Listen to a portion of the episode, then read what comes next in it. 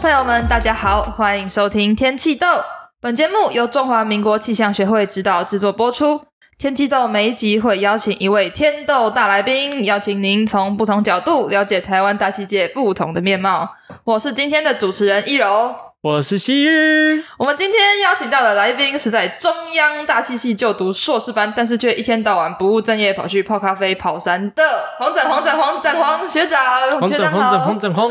好，各位听众朋友，大家好。他好羞涩，真的是开麦克风前都不是这样子。呃，我我们等一下把他的那个本性勾引出来。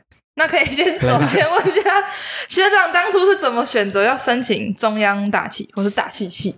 哦，就是那个时候我是在雄中科学班就读，然后我是班上唯一的一个地科组，然后就是对地科很有兴趣，然后就报了地科奥林匹亚，然后报了两次，然后入围两次，然后也有一次就是有到成绩前半，然后就根据这个东西，然后就呃就推荐到相关科系，就来中央大气就读了。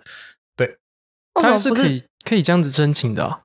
哦对啊，就是那个推那个是呃成绩前半的话，他就可以这样子，就是相关科系就可以做推荐啊。如果你是前四，就是国手的话，那你就可以是就是保送到任何你想要去的科系。哦，所以你不是那个任何都可以选，所以才来选中央大气。呃，实际上是那个只要是相关科系都可以申请，包括像是大气或是地质都 OK。那就是那个时候其实台大。地质可以去报，但是我自己是对大气比较有兴趣一点，所以就来中央大气了。哦，那、啊、当初是做什么题目？当初你说的是高中时候吗？就是你们的奥林匹亚。奥林匹亚其实没有什么题目诶，就是呃各个科目的笔试，像是呃太呃天文或是像呃大气，然后地质、地物那些东西都有考。然后就是主要是笔试为主，然后呃成绩到了，然后国家就会把你算是像征召过去，然后大家一起就是集训这样子。嗯，对。所以说，其实，在高中生，如果你真的确定自己未来要走地科相关的管道的话，就可以利用蒂科奥林匹亚这个管道来做升学喽。嗯，对，就是如果你今天是自己的算是专长的话，我觉得也不失为一个好的方法，因为毕竟。在呃，如果你今天对这一科有自己的能专长在的话，然后进去奥林匹亚，还可以认识到一群就是志同道合的朋友，然后你有更多的就是推进到相关科系的机会，就是蛮好的。我觉得算是一个好的一个方向，这样。嗯，所以你也在里面认识了什么样的人？呃，认识了一群蛮多。就是也是对地坑很有兴趣的人，然后他们那一群就是到我们现在都还会联络，然后就是彼此在交流自己最近在干嘛，然后就知道说，呃，各个科系各个不一样的科系，但其实像是地科系，他们最近在干嘛这样子，然后他们还有创了一个就是 ESY，就是顺便工商一下，就是 ESY 的一个论坛，然后就是在专门在科普相关的地科相关的知识。韩文店那个是吗？哎，对对对，就是韩文店，就是我那一届开始的。哦，对。哎，我突然想到一个问题，那有没有那个，就刚刚讲说，名次在前半的人都可以有机会做这个申请？嗯，那有没有人申请到非地科相关科系？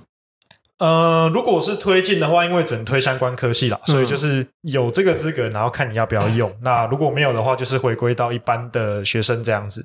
那如果是国手的话，就可以就是保送到任何你想要的科系，所以包括像是医科，或是说任何一个。你只要想要，他都可以把你保送过去，所以也是有人去医科啊，也有人继续留在大气。像就我所知，就台大、台大大气跟台大医科都有。嗯，对，这也算是一条一群地科专家跑去读医学系。对，好大材小用。哎，也不对，嗯，拿拿地科锤帮你帮你开刀，拿拿那个。地址的那个探勘镐，直接帮你敲你的，用那个稿子把你的那个肚子开起来。那个过于血腥，我们先那个，我们回到科展，好，科展，科展。我们知道学长高中时间，高中的时候参加过科展，那当初做的题目是大概也是跟大气有关吗？嗯，没错，就是我那个时候做的题目还蛮有趣的，就是那个时候有趣，对，那个时候我在放风筝，就是放那种大型的风筝，好有趣，太有趣了，太有趣了。然后那个大型的风筝，因为它可以，它的升力其实很大，就是它可以，就是成要成年男生才有办法抓得住的那一种大风筝。那你当年您当初好像未成年，成年呃，快快了，快了。就是我那个时候就有一个想法，就是我想要去把仪器，就是这样，通常在地面上观测仪器，然后装在风筝上面，嗯，然后透过这种风筝的升力，然后直接像是我们常常在用的那种探空一样，然后把它放到上面去，然后看看比较高一点的地方，那上面的一些像温度、湿度啊那些到底发生什么事情？对，主要是看不同的天气事件来的时候，那边界层里面到底会有发生什么样的变化？这个还蛮有趣的。所以就是。就是放风筝到高空去做气象观测。呃，对，没错。就是、那你有没有施展忍术大风筝之术，一起飞上去？哦，在有一次有一次的时候，就是在一个台风过境的晚上，那那个时候你们出去放风筝了？就是那个时候，其实地面已经是没有什么风了，所以我觉得应该还好，应该还可以。然后我就去放风筝，结果地面其实还好，但是高空的风其实很大。然后就一路往上，越放越觉得好像快要拉不回来了。我们还有特制那个大的卷盘，然后那个卷盘已经快卷不出来了。然后就用力一卷之下，然后那个线就断掉，哦、就是那个风筝跟仪器就直接整个就失去控制，就直接直接掉到不知道的地方。然后我们超紧张，我跟舅舅还去骑机车，然后就就到处找找那个风筝到底掉在哪里。就是追风筝的孩子，插播一下，为什么可以骑机车？不是，我舅舅，我舅舅骑车，赶快看，好险，赶紧差点要剪掉，抓走了，差点要剪掉了。那你有被雷打到过吗？是没有啦，打雷的时候很可怕，我不想变富兰克林，很怕。那那时候在放风筝的经验，有对现在就是你在大学做研究有什么帮助吗？有什么可能关联性？呃，目前来说，因为我现在做的方向跟原本就是做探空边界层的比较不相关，所以没有。但是也是一个很好的经验，像是我把这个东西当成科展的作品出去，那也有当成就是万宏科学奖的呃作品。然后去投稿之后，有拿到蛮好的名次。然后因为万宏科学奖他的钱蛮多的，所以有在大学的时候的学费就基本上可以拿他的总共二十万的奖金，就是 cover 掉。二十万，对，没错。万宏科学奖是什么？哦，就是它是给高中生的一个科学的奖项。就是你如果有科像是科展的东西，你就可以把它改一改，然后改成它的符合它的形式，就去投稿。嗯、那如果投稿的话，它有蛮。就是第一个是有蛮大的奖金的诱惑力，嗯、这个是 这个是相信给大家应该都蛮不错的一个对。然后再来是他就是除了就是颁完奖之后，他其实每年都会召开年会，就那个年会是就是万宏科学奖的官方他会就是可能呃带大家去某个地方两天一夜，像是我们有去过鹿林天文台，或是去像是屏东海神馆等等这种地方两天一夜。哦对，然后就是各各就是历年来的所有的得主都可以参加，所以就很像是一个就是垂直上面的交流，就是你可以跟，例如说我是十五届，我可以跟第一届就是长我十四岁以上的科学 研究者们，就是开始在这边聊天，就是一个蛮好蛮好的氛围这样子。所以如果有高中的听众，也蛮推荐大家改一改去投稿的。嗯，那你之后还有参加过？就你刚刚说的那个吗？去见见你之后几届的学弟妹们。哦，有。就我后来是还有在接万宏科学奖这个联谊会的会长。哦，会长好，会长好，会长好。没有没有，就是其实主主要就是帮忙啦，然后跟大家就是就是呃，也算是垂直的去认识接下来的。呃，后生可畏啦，我可以这样子讲，就是有蛮多学弟，像现在都学弟妹都是用一些像 AI 的东西去做各式各样的应用，就是我还听过有就是做 AI 去做呃鸟类的辨识，就是从叫声去辨识出鸟，准确度可以到九十九趴以上，这么厉害，很厉害，就是这些很厉害的东西，然后机械手臂啊等等，都是一些蛮好的东西，嗯，对。那你在现在突然说到 AI 了，然后我们就知道，其实学长除了在大气科学之外，还有认真钻研的 AI，不务正业。对，呃，对，都是都有都有。正业，就是我在大学的时候就开始也对城市产生兴趣，然后就去修自工第二专长等等，然后主要就是就是在弄 AI 的东西。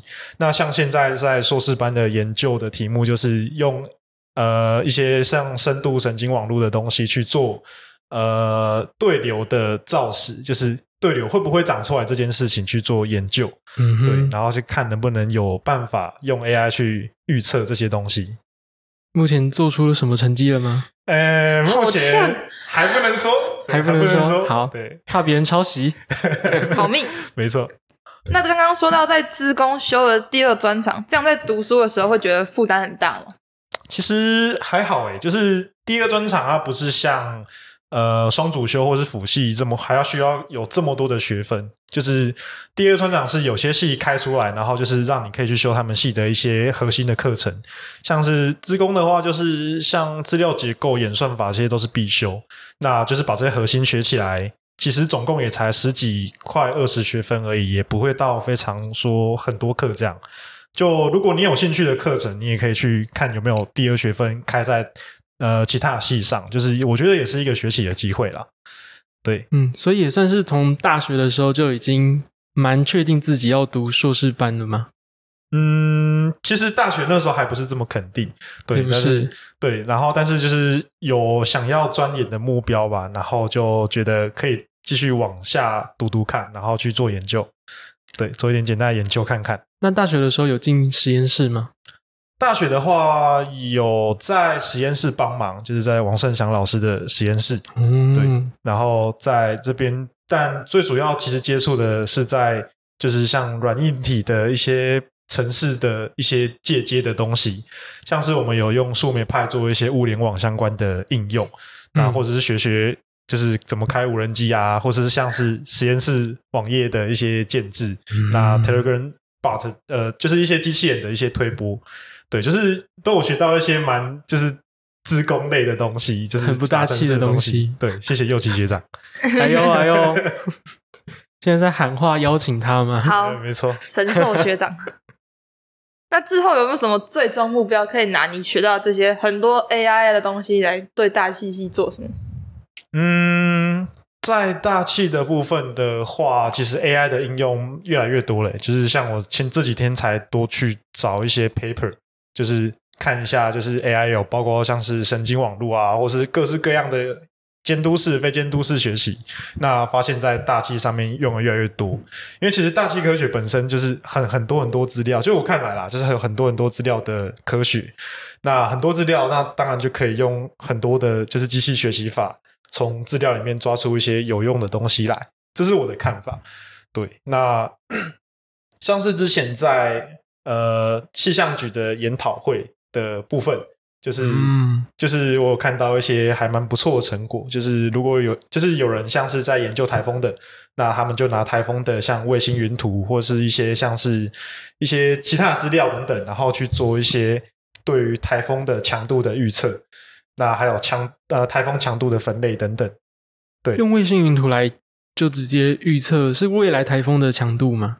都有，就是有现在分类，因为呃，可能如果你今天要看一个台风的强度，你要看它的中心气压等等嘛，嗯，那那些是你可能要做头肉松等等的去知道它的中心气压的东西，嗯哼，那。可是现在是，如果有卫星的影像的话，也许就可以很及时的，只要你卫星一扫过去，我就可以知道它强度分。呃，如果有 AI 是好的的话，那我们就可以透过卫星，就是知道那个台风的强度是多少，大概知道。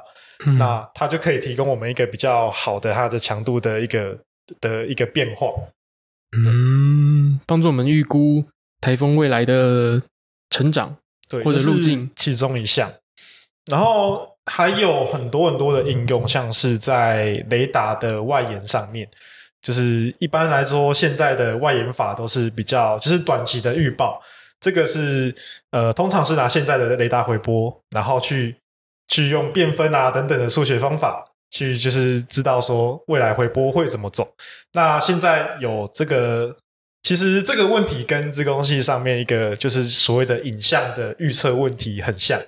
那很多人就可以把影像预测的 AI 再拿来用在就是雷达外延的这种议题上面。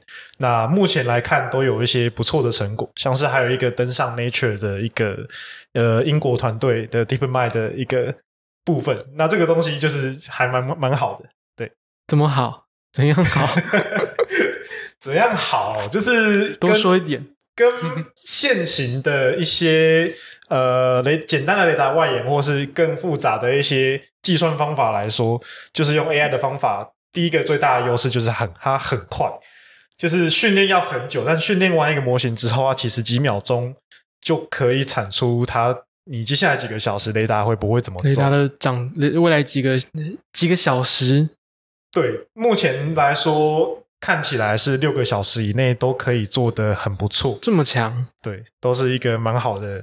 结果跟其他的目前的外延方法来比较的话，当、哦、当然他们的用的资源也非常强，就是他也用了非常非常多的资料，用了非常非常多的运算资源，给他算个二十几天，然后出来最后的一个 AI 模型就可以用出来六小时。可是六小时应该是可以在很多地方运用吧？对，就是、哦、其实就是用二十几天出来一个模型之后，这个模型你可以带到任何一个地方。然后，好赞哦！随时随地你有资料进来，它就可以算你算出六个小时之后，它会发生哪些事情。对，好，好。那讲那么多雷达，我们知道最最近也不最近，前阵子那个雷达实验刚结束，阿，学长有参与吗？哦，有，就是我那个时候是只有值一次的夜班，就是夜、欸、feel 怎么样？好累，好累。有遇到什么什么累神奇的事吗？很神奇的事情，印象深刻的回忆，啊、在永安渔港那边吗？对啊，没错，在货柜屋里面。有鱼跳出来吗？好，对不起，对不起，我们在山坡上。哦哦，我在在住在那个货柜里面，然后每天喝可乐提神，然后每天喝可乐。对，然后我们那个时候刚好没有什么，因为大部分都是午后对流个案，就没有什么。晚上在深夜的时候，其实就没有什么要注意的，就雷达都关机让它休息，然后。那个时候刚好天文的奇景，就是好像有什么九星连珠哦，就是、哦、就是各个行星的那个，你可以在一个天空里面看到很多很多行星啦。对，就是那个时候，对，还不错，就是晚上夜班做一做累了，还可以出去看星星。跟学长两个人，好气哦，呃，怎么变怪怪的？怪怪的，嗯，又歪了，陈述事实。那我们有发现，就是看学长的经历，有发现到，就是学长曾经参加过 T 大使的计划实作案，可以跟我们介绍一下这是什么东西吗？哦，这个就是还蛮独立出来的一个呃，算是一个计划吧，就是一个经济部的计划。嗯，然后他目前是第三届的，然后他其实就是想要就是培养一些像数位转型的人才，然后在。这个 case 里面，就是我们会花大概一半的时间在像是训练，然后去培养说你的城市的能力怎么样的。那后半段的话，会进到各个企业去做一些实作的部分。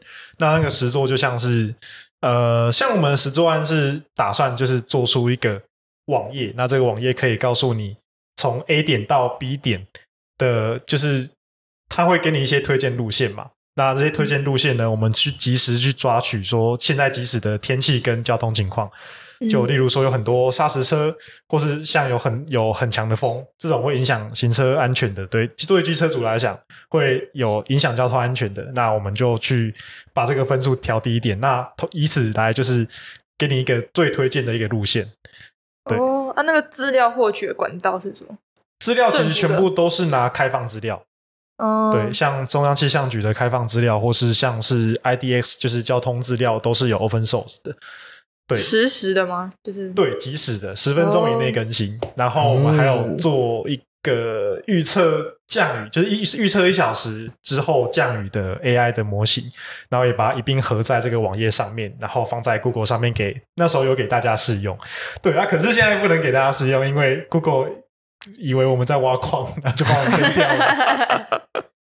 对，我猜是太多 IP 吧。这是只有大气系可以参加，还是？哦，没有，其实各大院校，其实你如果有对这个计划有兴趣，都可以参加。那第一个哎，还是很多钱。对，那就是最大的诱因。他为什么怎么讲都是哦，这好多钱，实际啊，有钱能使展黄推进研究，能使展黄变黄，不好笑。呃，好，好，好，尴尬了，我们拉回来。那我们拉回来，就是学长在各种就是赚了这么多钱嘛，那我们就发现学长有一个很神奇的小癖好，就是泡咖啡。为什么笑得这么邪恶？嗯，神奇的小癖好，就是学长曾经参加过，就是担任咖啡社的社长。那在我们扯一下跟大气有关嘛，在制作咖啡的时候，会看气象决定那个冲泡的手法吗？呃，实际上是不会啊。像今天冲给你们喝的这些，就没有什么考虑天气。等一下，等一下，喝咖啡 ASMR 吗？好讨厌！天哪！好，其实虽然是这么说，只是这真正的就是比较严谨的咖啡比赛里面，是真的会考虑天气的影响。尤其像像是在手冲赛里面，像冬天跟夏天的手冲的时候，你的手冲壶的室温率、你滤杯的室温率，都会导致你的水温有变化。那水温有变化，你冲出来萃取的一些物质就会不一样。那你的那杯咖啡的喝起来的香气啊，甚至什么等等的，都会有点不一样。所以说实在，在真正的就是顶尖的那种比赛里面，是真的会考虑到天气这个因素的。有参加咖啡比赛啊？呃，我那我是没有参加过，就是真正的大比赛啦。就是有学生、嗯、学生杯的交流是有几次。对，那咖啡社通常都在泡咖啡吗？呃，对，就是在 所以每天就去泡咖啡这样。呃，泡咖啡，然后去教，像是我的专长是烘豆、手冲跟杯测。然后就是专场，第三专场，三第三专场，三个专场，还是第一专第一专场？就主业是咖啡，副业是大气息，副业可能是 AI。哦，不好意思，非常大气。廖老师不要当我。呃，就是专场是这些啦。然后哦，讲到天气，天气跟咖啡跟天气其实有蛮多的关联。包括说，就是生豆，我们通常就是会说，就是像伊索比亚或者是瓜地马拉这种地方，生豆是吗？生就是咖啡的种子的，就是处理完之后生豆还没有烘过，生的，生的，对，生的啊，生豆很生啊，生啊，好有，好生豆。因为其实咖啡就是农产品，那农产品其实也受天气有一定的影响。像最近的气候变迁之下，那其实有些原本 OK 的咖啡产区会慢慢变得不 OK。哦，这个实际上是真的会对会对咖啡这种东西造成影响的，尤其像精品咖啡这种还蛮讲求细微变化的东西。对，那呃，像那在这个情况之下，那尤其像是像红豆这件事情，就是呃，它也要看当天的温度湿度，然后一些。像是例如说低压的时候，那烘豆其实烘豆的流程就会其实有点不一样。嗯，对，这个就是真正顶尖的咖啡师，就真的还是要靠天气吃饭。那台湾也有产咖啡豆嘛？你会不会想要去当那个我们台湾咖啡豆的那个背后气象顾问？我，我当去当咖啡农了，就是实际上不务正业，不务正业。就是台湾其实现在也有产咖啡啦，就是像阿里山最近的那个品质都越来越越出色，就大家越来越、嗯、越越来越种。其实台湾的气候其实原本是不太适合种豆子哦，对，因为是台湾是海岛型的气候，通常来说是不太适合。对，但是啊，台湾农业很厉害嘛，就就就种起来了，很强。掌声，此处应有掌声。对，不是罐头的，我们自己来的。要不要安利一下咖啡社？安利一下咖啡社哦，欢迎一下社员，欢迎中央各位的听众参加咖啡社啊！对，可以去那边，环境不错啊。好，就这样。那现在现在加入咖啡社，还可以看到这位我们曾经的前社长吗？呃，今年最后一年，理论上啊，理论上最后一年。对，哦，要毕业了吗？对，预希希望希望可以准时毕业。预计 是硕二了，预计什么时候毕业？呃，当然还是希望能够再一年啦。当然还是希望能够这样。了解，希望你顺利啦。感谢。啊，学长在大气系活到这个年这个岁数，哎，也不对，在大机器待了这么久，可以分享一下有没有什么特别实习经历吗？哦，实习的经历的话，其实大部分的大气系同学都会去气象局。那可是我我个人是呃跑去天气风险管理公司的资讯部来当实习生。然后一样，其实其实那个时候就是因为是对 AI 有兴趣，然后自己的本科又是大气系，嗯、所以当然就会想要去就是呃实际上去做一个天气 AI 的东西。然后就是在两个月的，就是大三升大四的实习的暑假的时候，去天气风险管理公司去当实习生。然后在那边也收获蛮多的，然后做了几个蛮有趣的小产品，像是测站。就是预测一个测站气温的一个变化，就是会会有比较明显的日夜变化嘛？那这个其实有办法做得到预测。那或者是说，像是呃想要做的简单的一个雷达外延，虽然是最后失败，但是也是一个蛮好的体验。嗯，那还有像是对抗性网络去做一些生成资料的东西，都是一个蛮有趣的过程。那我问个问题，这个该不会也有钱吧？呃，这个没有，终于一个没钱的啦。嗯，这个没有，但是就是虽然是这个时期没有钱，但是还也还不错的体验啦。对啊，所以是进到公司实习，就是在做一个像专题的那种概念吗？对，其实我觉得蛮像做专题的，就是你通常不太会接触到公司的业务啦。说实在，但是你就是一个像是独立的研究这样，然后公司的资源可以让你就是做使用，然后。就看你想要做什么，然后就去那边做做研究也好。两个月就可以做出你刚刚讲这么多东西。嗯，当然是蛮 push 自己的，所以所以有尽量在两个月就做出多一点产出，对吧？因为毕竟要拿到这些资源也不太容易，就对多做一点。那除了这种实习啊，然后这种 AI 第二专长这种感觉是偏学术性质这种经验，有没有什么比较休闲的？除了咖啡色以外？运动啦、啊，哦、什么啊？还是什么联谊性质啊？联谊性质啊？咖啡色算吗？有啦，有。我现在有在打戏篮，然后现在已经打完第五年，现在第六年，应该还会继续再打下去。理论上是最后一年的，对，就是都是理论上，对，都是理论上。越讲越危险，对，就是就是欢迎各位学弟来打系排系篮，对，不要当肥仔。现在是对不打戏篮的人有什么意见？没有，开个玩笑。哦，好，我我我想问个问题。好，就是刚刚你有提到很多那些 AI 相关的东西吗？嗯、那因为现在各行各业好像都在碰一些 AI 相关的应用，那你对这件事情有什么看法？就是全部的东西都要用到 AI 吗？呃，当然不是全部的东西都用到 AI 啦。就是我在我的看法里面，AI 是一个很 powerful 的工具。嗯，就是它可以从一些你给定的一些资料里面，然后你只要设计好问题，然后丢给 AI 做，AI 就可以帮你学出一个蛮好的一个成果。通常来说，就是都是这样子。嗯。可是有些东西是你可以直接拿。写好了程式，写好的演算法，直接去处理好这件事情的，就你就完全不需要用到 AI，就没有必要用 AI 这个噱头来做这件事情。就举个例子好了，我之前有看到一个广告，就是说什么 AI 智能牙刷之类的，AI 智能牙刷，对啊，电动牙刷的高阶版。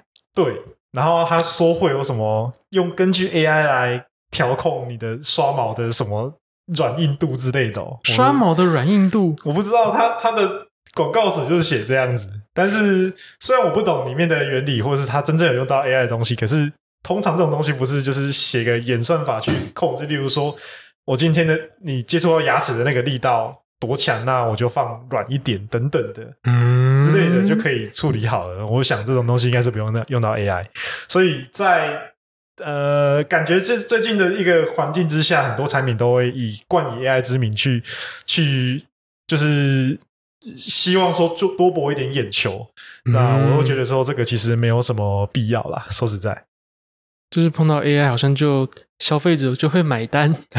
对，嗯，实际上其实 AI 要真的落地在使用上面也有它的局限性啦。说实在，也不是这么简单就可以处理的事情。那你现在的研究的话，你觉得它是怎么样的性质？噱头多一点还是应用多一点？但是这个问题好呛啊！实际上，因为我做的问题是就是比较中小尺度的对流尺度的东西。嗯、那如果有大气背景，应该知道，就是这个是比较偏非线性的，那就是没有办法像用一个方程式，像是什么呃递转方程式等等的这些东西去诠释它。那这些东西就比较像是环境 chaos 的一个东西。那通常来说，线性的系统。那用来预测这种非线性的现象是比较预报不到的。那所以，呃，在我用的一个呃神经网络里面，DNN 就是深度神经网络。嗯、那它实际上就有 fitting 这种非线性函数的一个能力。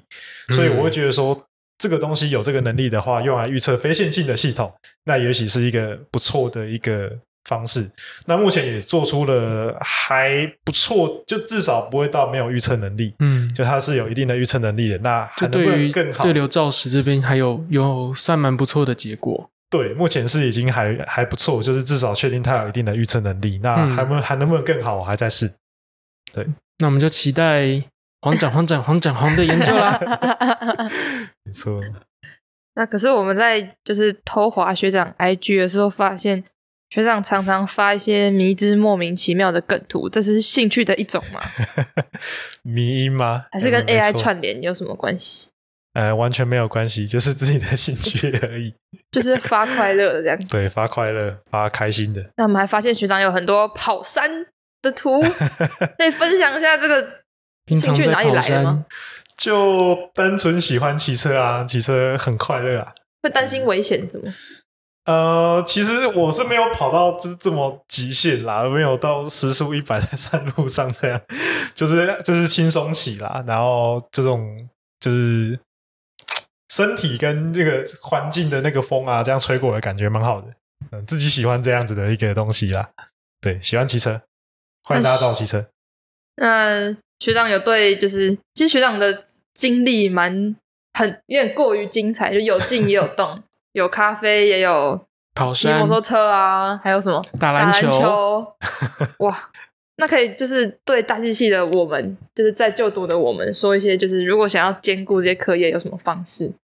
嗯，其实老实说，我在大一、大二的时候还蛮真的是蛮不务正业的，然后 然后就是像是接社长啊等等，其实都是要花很多时间跟心力下去做的事情。就我觉得。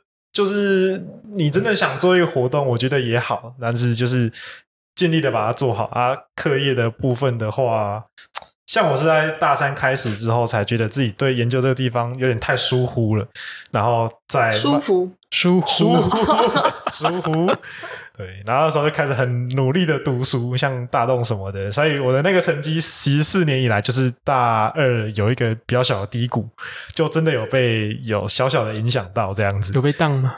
呃，我我大学是没有，我是完全没有被当啦，就是所有课程是没有，但是就是成绩是有比较差一些。对，但我觉得玩活动什么的，大学一定要玩啦，我觉得，但是。就是在此同时，还是可以要一定的标准，然后就尽可能的，就是为你自己的行为负责任。就是对哦，突然有点沉重，突然沉重，对于一个很有务正业的感觉。虽然大一、大二有点讽刺，因为以一个地奥升学管道进来的人，哦、一进来就开始不务正业，没错。但至少后来还是就是拉回来了，嗯，算是可以这么说啦。就是自己的兴趣跟你自己做行为，还是要还是还是要自己负为自己的人生负责啦。对，因为其实我们现在听众好像有蛮多高中生的，那你准备地奥，你有没有什么东西小 tip 想要分享给如果高中生的听众？呃，小 tip 的话，还是你那时候是怎么准备的啊？那个时候。准备其实也还好，因为我自己本身就对地科很有兴趣，天资聪颖，所以 也没有，就是因为有兴趣，所以你自己就会去看很多其实相关的读物，所以其实准备起来其实是没有什么压力的。就是你看到这个问题，你其实地科不是要读很多吗？呃，蛮多项目的，但其实地科奥林匹亚不是说真的要考到像大学研究所等等的程度，他不会问你说。云为物理里面发生到底发生什么事情，不会这么这么困难。他顶多只会呃问问题说，就例如说水蒸气是会在冰还是在水？如果今天有冰跟水跟你选的话，那个水蒸气会跑到哪里去之类的简单的问题而已。就所以是在哪里去？哦，所以是在哪里去？当然是是。是是是哪里？是哪里？这个问题呢，就交给观众们来回答喽。没错，所以问题是什么呢？啊，没错，反正就是像诸如此类的问题，不会到真的太太深奥，不会让你做很难准备这样子。就有有兴趣的话，那就是呃自己看一下相关的读物，那我觉得都可以尝试看看。对哦，所以你就是自己。自就是自己多看一些东西，然后来增加知识，那我就考上了。呃，对，主要是这样子，而且后面的就是培训的部分也非常有趣，就是就是以高中生来说，应该很少有这种大家一起来，然后集训个九天十天，然后甚至有些地些有些时候还会出野外等等的一些活动培训。呃，就是所以他们会集中所有人，然后一起。就是训练会有多少人啊？你刚刚说前段班是这样，是在所有人，我记得好像是五十人以内吧。啊，就是全台湾的，就是各地都有考试嘛，然后取科精英全五十地科精英对，然后就是培训，那个是国手培训，就是希望是评选出国手。那我记得像今年他因为疫情，所以就有好像到选到八位吧，我记得。对，你说总共国手八位。呃，我不太确定啦，但好像是有这样子的一个说，有一个这样的说法，但反都是一个蛮好的机会，嗯、我觉得试试看。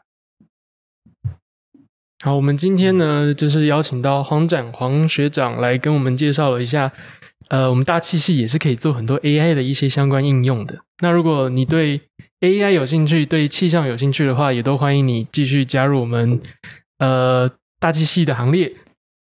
那既然说到这里，那就顺便无情工商一下，我们天气豆现在正在招募新血啦！如果你是对媒体有兴趣，或是对大气行业都有兴趣的大气系学生们，欢迎一起来加入我们。想了解大气系之后的出路吗？想成为 Podcast 主持人吗？想认识大气界各路大神吗？想制作你心目中的节目吗？我们九月十八号不见不散哟！那相关的报名资讯之后也会在天气豆官网上面公布。如果你有兴趣的话，就递出你的报名表吧。没错，那今天的节目就到这里结束了。很高兴今天可以邀请到我们黄展煌、展煌学长。好，谢谢。如果你喜欢我们的节目，可以分享我们的频道，也可以到 IG 及 FB 搜寻天气豆，追踪我们，嗯、就可以收到及时的消息，并和我们互动哟。我们下集天气豆再见，拜拜。刚好打钟了，拜拜，拜拜。哎呦喂